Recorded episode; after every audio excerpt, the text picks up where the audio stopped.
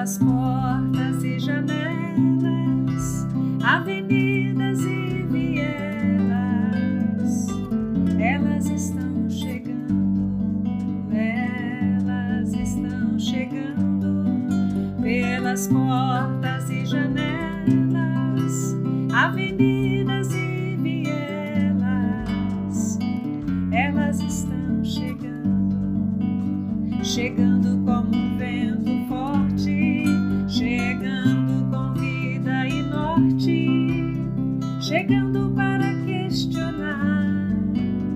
chegando para mudar, chegando sempre com doçura, chegando para juntar as forças, chegando para encantar, chegando para alegrar.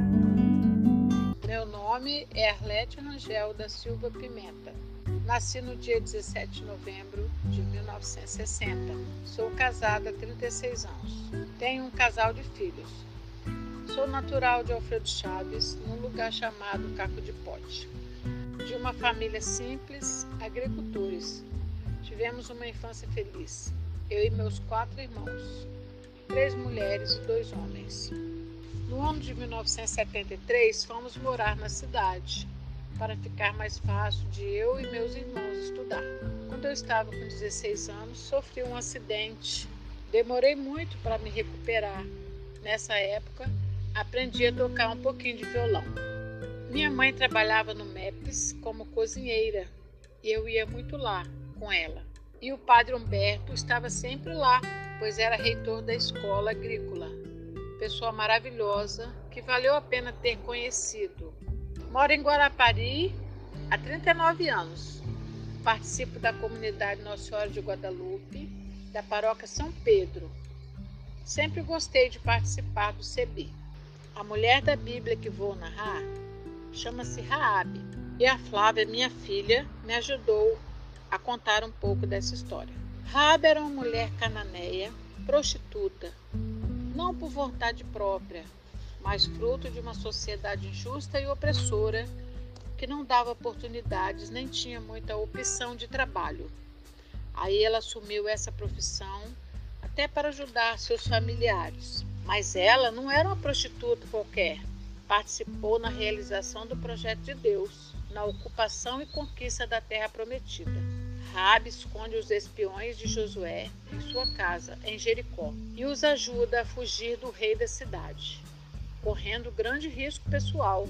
Ela o faz pela fé e com um sentido perspicaz de visão política do futuro, porque está certa de que os israelitas conseguirão conquistar a cidade.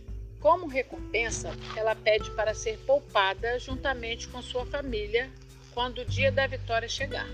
Sua solicitação é honrada mais tarde e todos os habitantes são executados e seus bens confiscados. Mas Raabe e sua família são poupados e se juntam à comunidade israelita. No início, ela teve dificuldade de aceitação, pois como era uma sociedade patriarcal, o machismo falava mais alto. Raabe recebeu um grupo de pessoas que gostavam muito da Bíblia, que a interrogaram e ela contou um pouco da sua história. Ela já estava casada com Salma e tinha um filho chamado Boss. Ela contou para o grupo que morava em uma casa bem próxima ao muro que rodeava a cidade. Aí ficou mais fácil a fuga dos espiões. Josué 2,15 lidava com linho também e conseguiu escondê-los entre os linhos empilhados. Josué 2,6 Contou que tinha informações importantes para os israelitas e eles pediram para ela colocar um linho escalarte na janela. Eles disseram que era cor parecida com o sangue do cabrito, que foram marcados portais no Egito, quando Javé matou os primogênitos e os animais do Egito. Eu coloquei a fita escalarte na janela símbolo de minha aliança com o grupo de Josué e com Javé, meu Deus. Josué 2, 21. Rabi se converteu Confiou plenamente nesse Deus, louvava e agradecia diariamente ao Deus da misericórdia e da salvação. Ela era uma mulher de fé e tinha muito amor no coração. Tanto que esperou pudesse um dia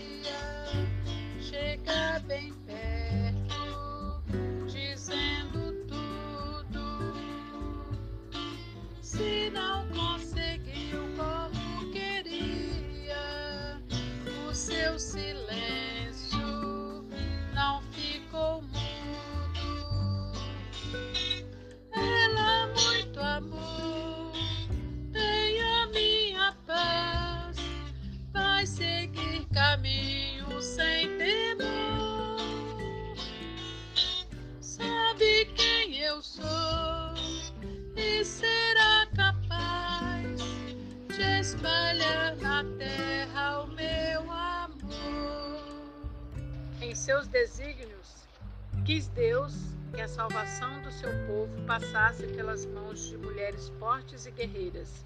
Em Raabe, temos a prostituta, aquela que estava à margem da sociedade, que sofria na pele várias dores e o desprezo, mas que, pela sua coragem e pelo seu grande amor, proporcionou a vitória aos hebreus.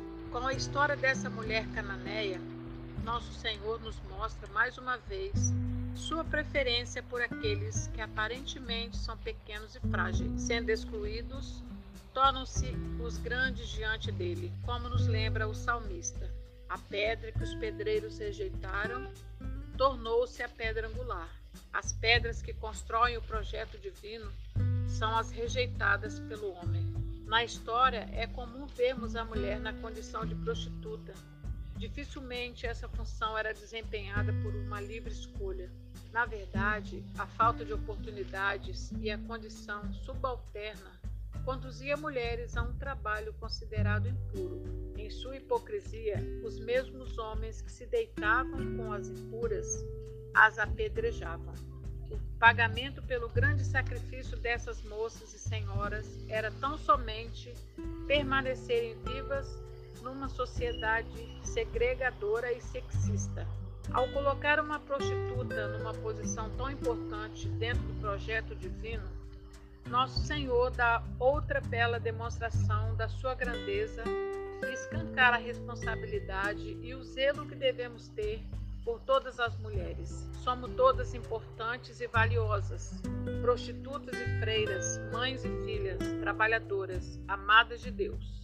A poeta goiana Cora Coralina, em sua sabedoria humilde, mostra o significado da palavra sororidade no belíssimo poema Mulher da Vida.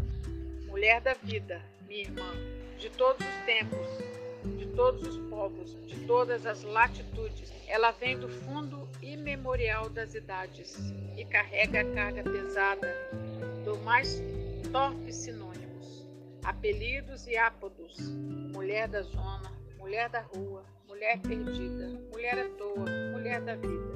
Minha irmã, que nossa irmã Raabe seja hoje o exemplo de força, de empatia e de sororidade que devemos ter umas pelas outras. Somos todos mulheres da vida. Somos o mais belo projeto de Deus. Dizem que a mulher é o sexo frágil, mas que mentira absurda. Eu que faço parte da rotina de uma delas, sei que a força está com elas. Vejam como é forte a que eu conheço. Sua sapiência não tem preço. Satisfaz meu ego se fingindo submissa, mas no fundo me enfeitiça. Quando eu chego em casa à noitinha, quero uma mulher só minha. Mas pra quem deu luz não tem mais jeito, porque um filho quer seu peito.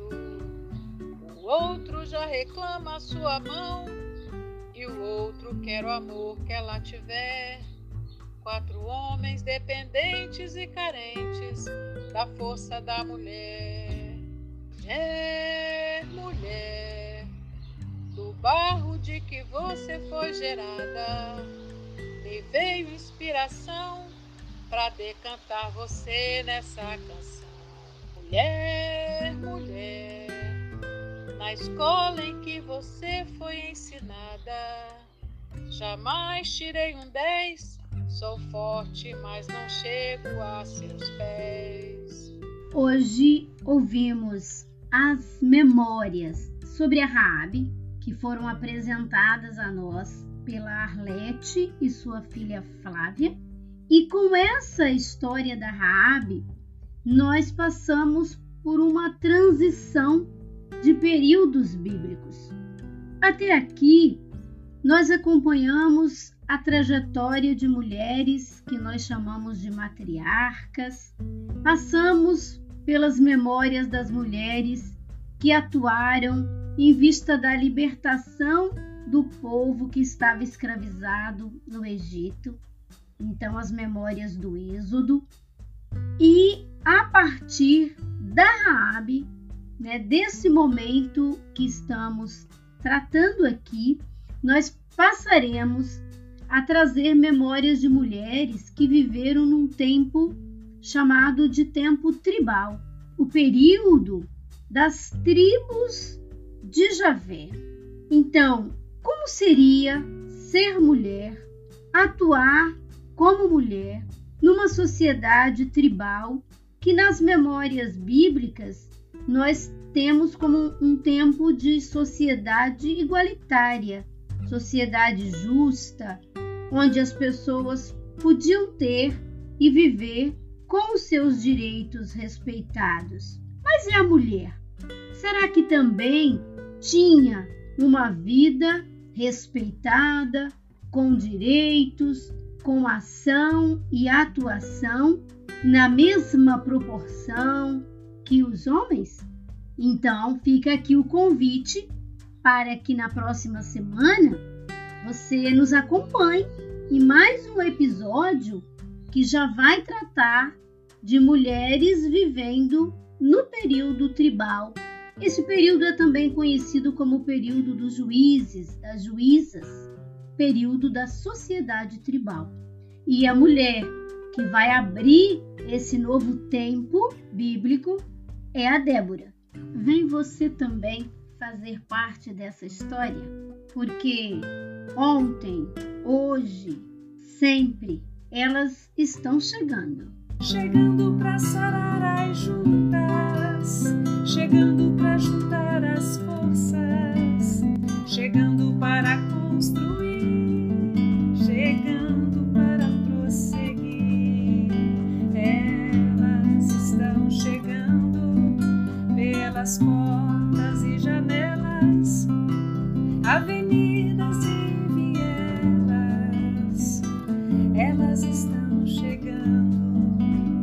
chegando para questionar chegando para mudar, chegando para